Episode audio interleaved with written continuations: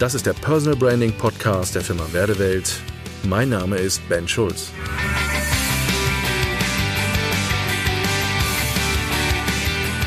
Heute eine kleine Geschichte. Ein Künstler, ein Maler sitzt im Restaurant. Der Kellner, der ihn bedient, erkennt, welcher Künstler er ist, geht zu ihm an den Tisch und begrüßt ihn und nimmt seine Bestellung auf.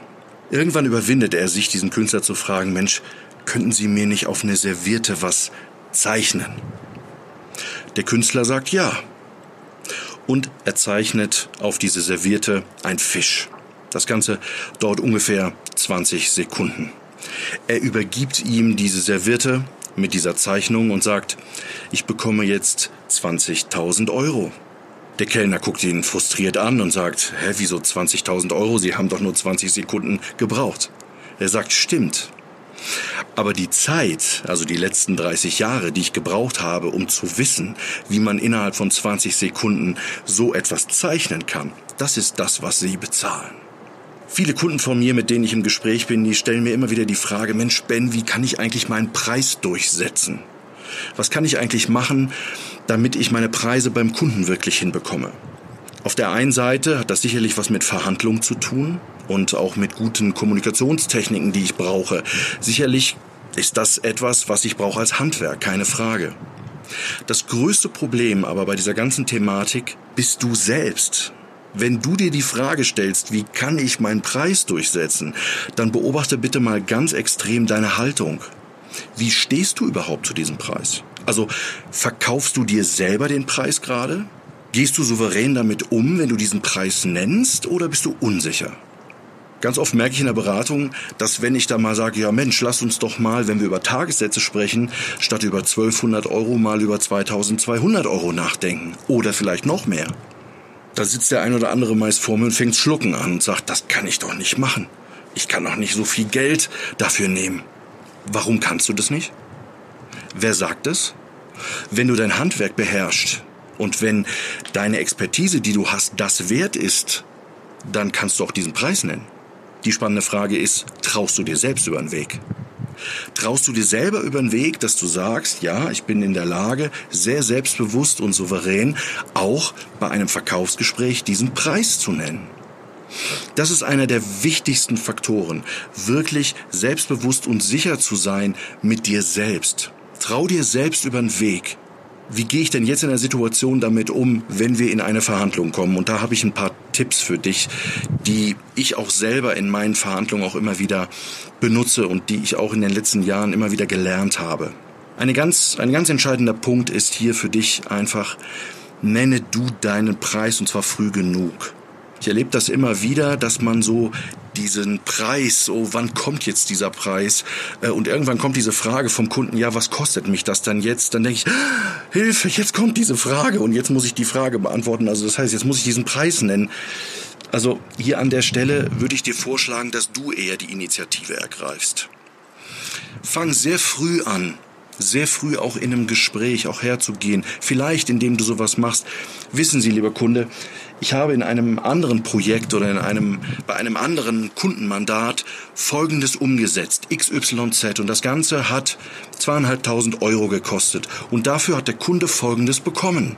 Also fang du sehr an, aktiv zu sein, indem du sehr selbstbewusst deinen Preis auch nennst und warte bitte nicht darauf, bis der Kunde dich darauf hinweist, dass du ihm doch jetzt bitte sagst, was ihn denn das kosten könnte. Der nächste ganz entscheidende Punkt ist, wenn dann diese spannende Frage kommt, sowas wie, können wir noch was am Preis machen? Verhandlungen, Rabatte, Nachlass, übrigens das Wort Nachlass ist auch ganz spannend. Ne? Ähm, ich sage immer, wenn, wenn das Wort Nachlass fällt, sage ich immer, äh, Moment, es ist keiner gestorben, wir müssen uns nicht über einen Nachlass unterhalten. Ähm, macht das Spiel mit, das ist ein Spiel. Da wir alle keine Hardcore-Vertriebler sind und du wahrscheinlich kein Hardcore-Vertriebler sein möchtest, ist das aber etwas, was aus dieser Ecke kommt. Spiel das Spiel mit. Wenn jemand nach einem Rabatt fragt, wenn jemand danach fragt, ob man nach einem Preis was machen können, dann ist einfach sehr klar und sehr wichtig, der möchte jetzt einfach verhandeln. Der möchte jetzt, eigentlich hat er sich schon entschieden und sagen, Mensch, ich würde eigentlich gerne, aber ich möchte dieses Spiel jetzt nochmal spielen, um zu gucken, was geht denn da noch eigentlich? Ne? Das ist so ein bisschen wie, als wenn man, wie würde ich das vergleichen? Du gehst ins Autohaus, willst ein neues Auto kaufen und sagst dem Verkäufer dann am Schluss, ja, super, ich würde das Auto gerne kaufen, aber können wir am Preis noch was machen? Am Preis noch was machen, das ist so dieser Versuch, wo man noch mal gucken kann, Mensch, wie ist das? Spielt das Spiel einfach mit, ist okay.